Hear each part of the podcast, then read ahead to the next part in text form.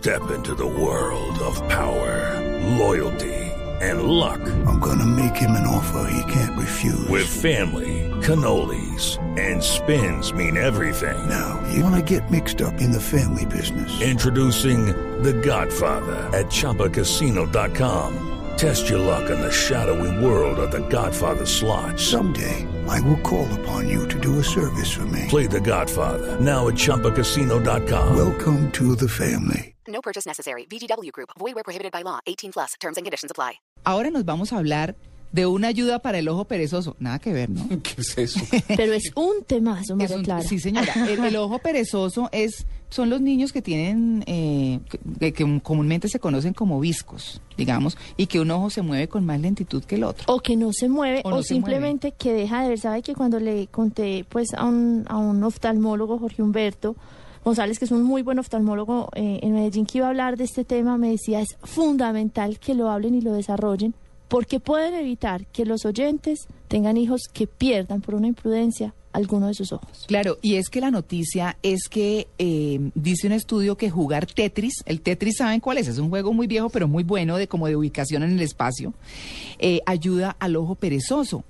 Este videojuego hace que, pues obviamente, los juegos, los ojos se muevan a la par y corrige ese problema de visión. Eso es lo que dice un grupo de científicos que ha propuesto un revolucionario tratamiento para la ambliopía, que es la enfermedad más conocida como ojo perezoso u ojo vago con ayuda de uno de los videojuegos más populares del mundo. Tenemos al doctor Carlos Moreno, el jefe de servicio de oftalmología del Hospital de la Policía, y nos va a hablar de este tema. Doctor Moreno, muy buenos días. María Clara, muy buenos días para toda la mesa de trabajo y para todos los oyentes de Blue Radio. Siendo esto tan importante como lo mencionaba Natalia, con, con niños que pueden perder un ojo eh, por una tontería, son los niños que a veces vemos con un parchecito porque están obligando al ojo perezoso a ver, ¿cierto? Totalmente de acuerdo, María Clara, así es. ¿Cómo descubrimos que un niño tiene o una persona tiene un ojo perezoso? Porque eso solamente se cura siendo niños, ¿verdad? Correcto, digamos que hay tres causas, María Clara, de, de tener el ojo perezoso. Uno es porque el niño necesite gafitas y no se haya detectado que las necesite, no las usa. La imagen que le llega al ojo es borrosa y digamos el cerebro y el ojo no se entrenan en ver bien. O cuando los ojitos están desviados, entonces el cerebro prefiere usar uno de los dos ojitos. O cuando hay algo opaco que no le deje entrar la imagen, como puede ser una catarata o una cicatriz en la córnea, no dejan que se desarrolle de manera normal la visión. Esas son las tres causas de ambliopía.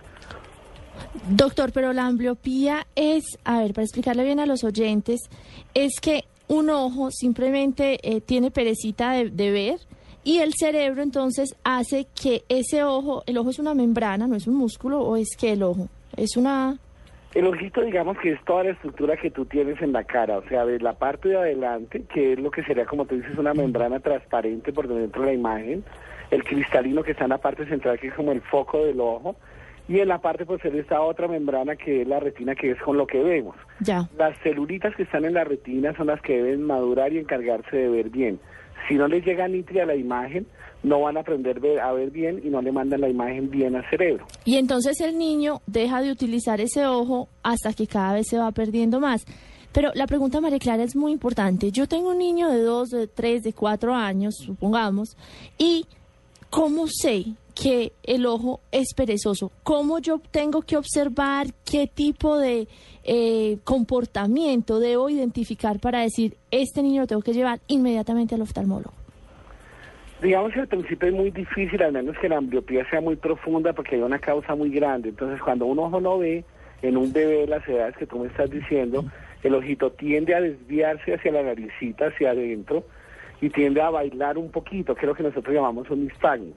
Ese sería el fácil detectable para los papás o para los profesores. El que es más difícil es en el que el niño tiene defectos medianos de gafitas o defectos medianos de estrabismo que son difíciles de detectar, que ahí donde juega muy importante el tener examen el niño desde los seis meses más o menos de recién nacido hasta que el niño entra al jardín, porque lo que tú ves en la práctica hoy en día es que el niño la primera vez que lo llevan es cuando entra al jardín porque le piden el certificado.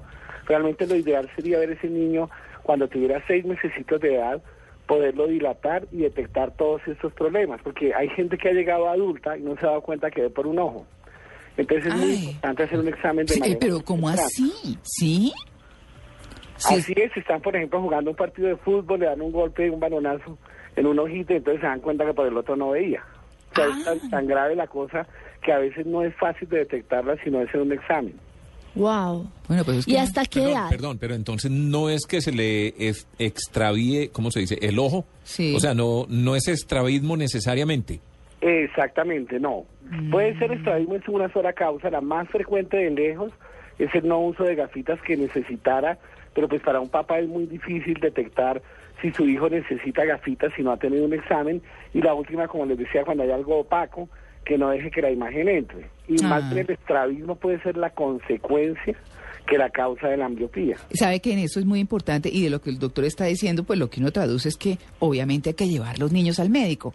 Hoy en día los colegios llevan a los colegios mismos eh, especialistas para hacer exámenes de ojo, oído, que es muy, importante. muy Pero importante. ¿hasta qué edad, doctor, me preguntaba yo, uno puede reversar una ambliopía? Mira, lo que está claramente demostrado en todos los estudios es que hasta los 8 años funciona perfecto. Mm. Hay algunos casos menores que uno ve que niños hasta los 10, 12 años, pero como norma general, si tú diagnosticas la ambliopía antes de los 8 años, el resultado usualmente del tratamiento es muy bueno. Doctor, si en este momento nos está escuchando una persona que no tiene la posibilidad por X o Y razón de llevar de inmediato su hijo al doctor, pero está en la casa y tiene una sospecha, ¿hay alguna prueba casera que puedan hacer en este momento?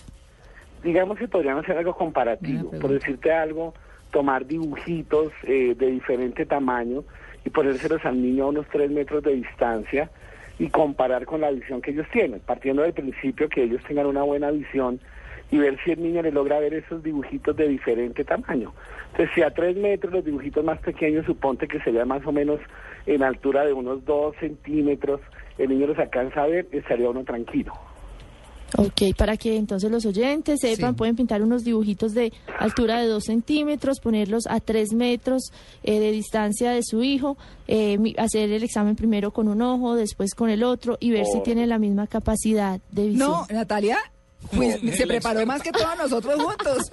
Doctor, cierre su consultorio. Natalia, oftalmóloga a partir de este momento. Pero sabe que María Clara, yo tenía una última pregunta. Los niños tal vez, eh, pues con el tema de la lectura y demás, eh, pues pueden cansar el ojo eh, o, pueden hacerlo, pues digamos, desarrollar un, un problema. ¿Es esto algo que sucede frecuentemente? Es decir, los, los niños pueden desarrollar un problema eh, con intensa lectura o si están, de, por ejemplo, viendo muy cerca el computador y demás. Sí, ese es un problema que es muy frecuente hoy en día. Uno le sucede a los padres que con el computador, con todos los jueguitos que ellos tienen electrónicos hoy en día, con las demás cosas, por cada hora de actividad descansen por lo menos 15 minutos. No, eso parece. Porque eso hace que todo el sistema que llamamos nosotros oculomotor, o sea, tanto del ojo como el cerebro, como el movimiento, se relaje durante esos 15 minutos y prepare al niño para seguir con todo el esfuerzo que hace luego.